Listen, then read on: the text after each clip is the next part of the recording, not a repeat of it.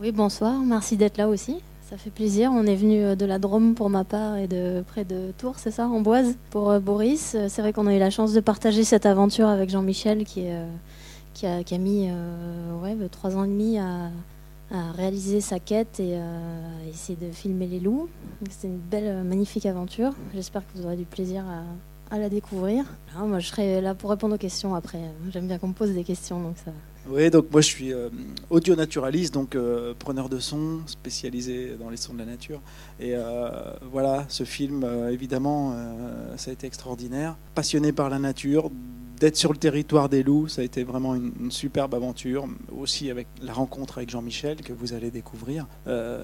voilà, je ne vais pas en dire plus, on se retrouve après le film. Mais si, si, si, un truc très important quand même, c'est que ce film, voilà, ça j'aime bien le dire, c'est que ça a été c'est un film qui montre les loups sauvages en France. Et ça, c'est important parce qu'il y en a, on prend pas conscience de ça. Voilà, on voit beaucoup de films, des loups, on en voit, mais ceux-ci sont sauvages et ont été filmés en France. Voilà, c'est une première.